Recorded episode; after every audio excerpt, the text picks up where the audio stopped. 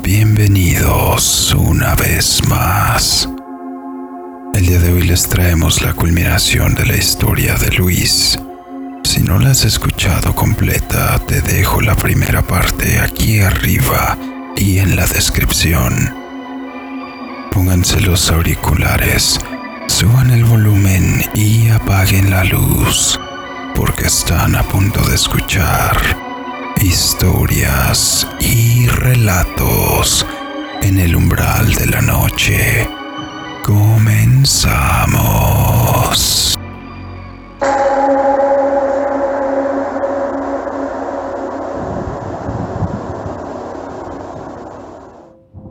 Lo que vino los días siguientes me dejó igualmente intranquilo, pues no le encontraba una forma lógica de explicarlo aun cuando la noche anterior me había encontrado con una gran sombra frente a la puerta de la entrada y la cual no tenía un razonamiento lógico para estar ahí. Intenté decirme a mí mismo que probablemente solamente había sido un caso aislado, que difícilmente tendría algo que ver con la discusión con la abuela.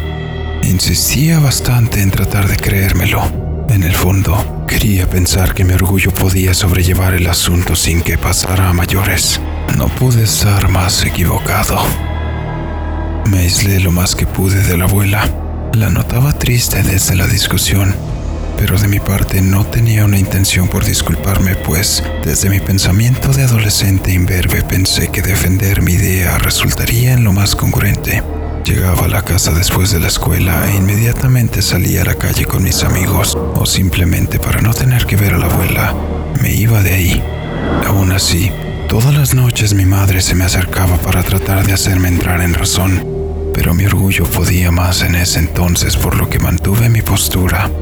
Todas las noches escuchaba a través de la pared cómo mi abuela se encomendaba a las ánimas del purgatorio, pidiendo que me ayudaran a entrar en razón, o que de alguna manera pudieran ayudarme a que me encontrara con el camino del bien. Me costaba mucho trabajo mantener el sueño continuo ya que en algún punto de la mitad de la noche toda la sala se tornaba bastante pesada. Me llenaba en el cuerpo de una intranquilidad que se podía sentir en el ambiente, a tal grado que despertaba agitado y sudando frío, lleno de temor, un temor que canalizaba todo mi cuerpo. De pronto todo venía de nuevo a mí.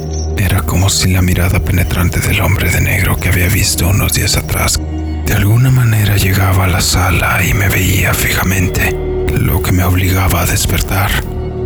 Poco a poco las cosas empezaron a incrementar la intensidad, pues no solo se sentía esa intranquilidad durante la noche, pues empezaron a pasar cosas también durante el día. Específicamente un fin de semana cuando mi abuela, mi madre y mi hermano salieron de la ciudad a la playa con una de mis tías que también vivía en la ciudad. Yo me quedé pues estaba trabajando los fines de semana y en ese en específico el patrón no me dio permiso para faltar, asimismo que seguía con mi plan de orgullo, por lo que no le dirigía la palabra a la abuela, así que igualmente tampoco era que hubiera querido ir. La cosa se puso extraña cuando regresé de trabajar el domingo por la tarde. Cuando llegué a la casa, el sol aún iluminaba con gran intensidad por la temporada del año en la que estábamos. Llegué tan cansado que cerré la puerta atrás de mí y me dejé caer en el sillón, donde normalmente había estado durmiendo los últimos días. Respiré profundamente y miré hacia el techo pensando si sería prudente salir a pasear con mis amigos o simplemente quedarme a descansar. No llevaba ni siquiera diez minutos descansando, contemplando el techo, cuando un viento helado recorrió por toda la habitación, haciendo que se me erizaran los vellos del cuerpo. Sobre todo, porque tanto la puerta como las ventanas que podrían haber permitido el paso del viento estaban completamente cerrados. De inmediato el ambiente se tornó denso y pesado. La intranquilidad empezó a invadirme. Por el rabillo del ojo noté que había movimiento en el cuarto contiguo, que era donde normalmente dormíamos mi hermano y yo. Era como si alguien se estuviera moviendo sobre una de las camas. Mi intuición me decía que tenía que voltear para saber qué es lo que estaba en el cuarto, sobre todo cuando no había nadie más en la casa, pero mi cuerpo no respondía. Estaba completamente paralizado. Lentamente aquella respiración helada y jadeante resonó por toda la habitación, mientras por el patio de lavado que no medía más de dos metros de largo y que era el único lugar de la casa donde entraba la luz del sol, se empezaba a oscurecer desde la ventana que daba al cuarto, mientras una gran figura sombría se empezaba a desplazar hacia la puerta del patio. Sin duda era una figura humanoide que parecía flotar sobre el suelo. Solo podía mirar cómo lentamente se desplazaba en dirección hacia el único lugar donde podría entrar, mientras yo seguía completamente inmóvil y por la espalda me recorría un escalofrío tremendo. El corazón me latía con rapidez. Se me vino a la mente el Padre Nuestro y en mi mente empecé a rezar mientras trataba de no perder de vista en medida de lo posible aquella sombra. Justo cuando terminé de recitar la oración en mi cabeza, el ambiente empezó a tornarse menos denso. Curiosamente pude moverme de nuevo. Miré hacia todos lados en el departamento y confirmé lo que me temía. No había nadie. Salí de la casa de inmediato y preferí quedarme a dormir con uno de mis amigos con tal de no quedarme ahí con todo lo que había pasado y el segundo encuentro con la sombra. Pensé que no sería lo más conveniente. Regresé a la casa hasta el día siguiente por la tarde. Mi familia ya había regresado. Estuvimos charlando mi hermano y yo sobre el viaje y lo que había pasado mientras ellos no estaban pero no me animé a contarles lo que había pasado aun cuando la casa estaba sola. Decirle que me había encontrado con una figura sombría que atravesaba las ventanas no era lo más conveniente en aquel momento. Cerca de las nueve de la noche mi mamá me dijo que fuéramos por algo de cenar ya que no venían con muchos ánimos de cocinar. Acepté acompañarla y caminamos unas cuantas calles. Como era lunes en día feriado y en hora que ya no había mucha gente por la calle, no nos encontramos con mucha gente alrededor. Mientras ella trataba de convencerme de que debería disculparme con tal de ya estar bien, pues ella era como una madre para mí y no me convenía estar de malas con ella. Llegamos por la comida y la conversación siguió ya que tardaron mucho en atendernos. Cuando íbamos de regreso ya pasaban de las 10 de la noche. Las calles seguían solitarias y silenciosas, pero extrañamente el ambiente se había vuelto denso. Incluso mi madre lo notó. Se podía sentir un frío en el aire bastante inusual para aquella época del año. Cuando faltaban cerca de 200 metros para llegar a la casa, a unas pocas calles notamos que al frente, bajo un árbol, se posaba la sombra de un gran perro negro que podía notarse. Nos estaba viendo fijamente, pues éramos los únicos que venían caminando por esa calle, misma que sospechosamente se había vuelto más oscura que cuando habíamos pasado de ida. Aquel extraño animal me provocaba una gran inquietud y temor bastante similar a la que el hombre de negro me había provocado, pero la de este animal era mucho más intensa. Mientras más nos acercábamos, más detalles se podían percibir. Del hocico le brotaba un vapor blanco y se podían escuchar sus gruñidos a por lo menos 30 metros de distancia. El viento helado arreciaba con cada paso que dábamos y todo el ambiente alrededor se había silenciado.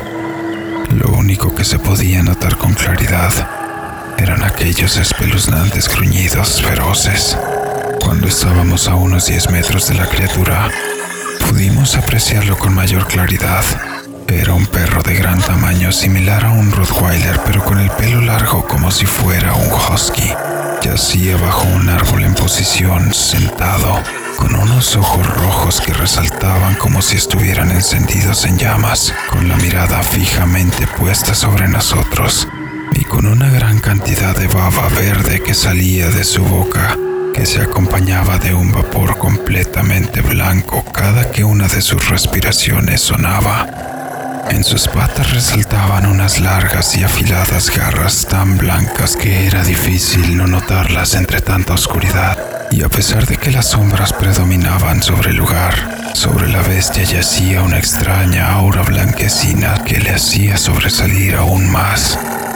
Nos detuvimos a unos 5 metros de él y mi madre me dijo que mejor buscáramos otro lado por donde irnos, pues parecía que nuestra presencia le había alebrestado. Cuando dimos un paso atrás, el perro se levantó de su posición y adoptó una postura más agresiva mostrando los dientes que resaltaban de su boca.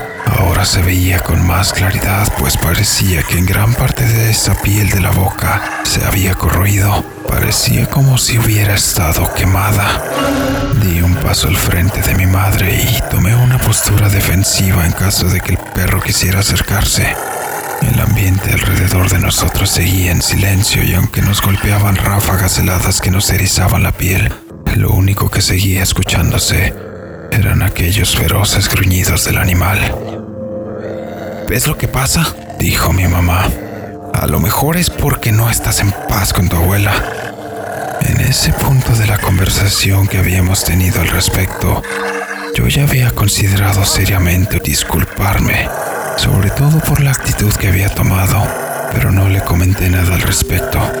Solo le contesté, pues quién sabe, mejor vámonos.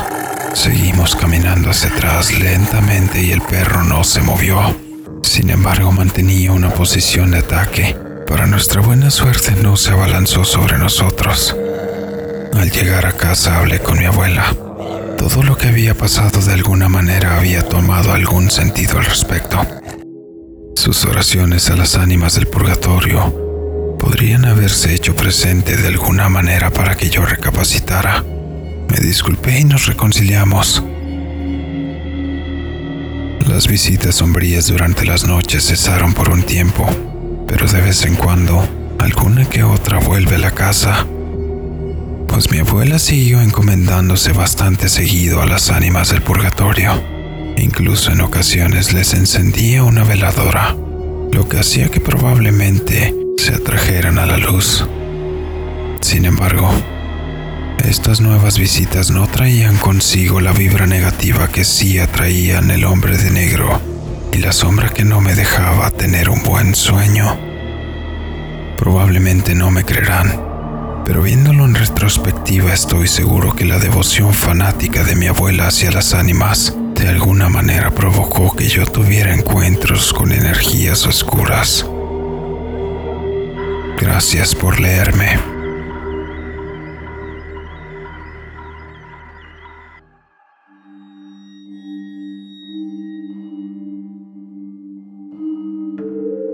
Y así llegamos al final de esta historia.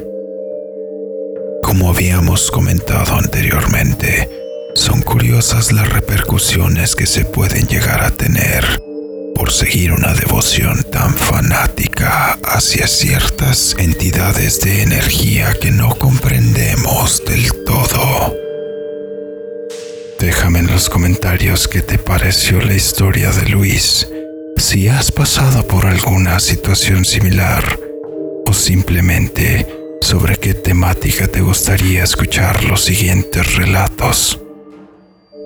Si te gustan nuestras historias, apóyanos siguiéndonos en todas nuestras redes sociales que encuentras en la descripción. Suscríbete en YouTube y activa la campanita para que no te pierdas las notificaciones de todo nuestro contenido. Ayúdanos compartiendo con más personas a quien podría gustarle. De esta manera podremos seguir trayendo más contenido. No olvides que puedes hacernos llegar tus historias al correo electrónico dracotrx13 gmail.com. Todas son consideradas para nuestros próximos episodios y tomadas con el respeto que se merecen. Yo soy DracoTRX. Muchas gracias. Nos vemos.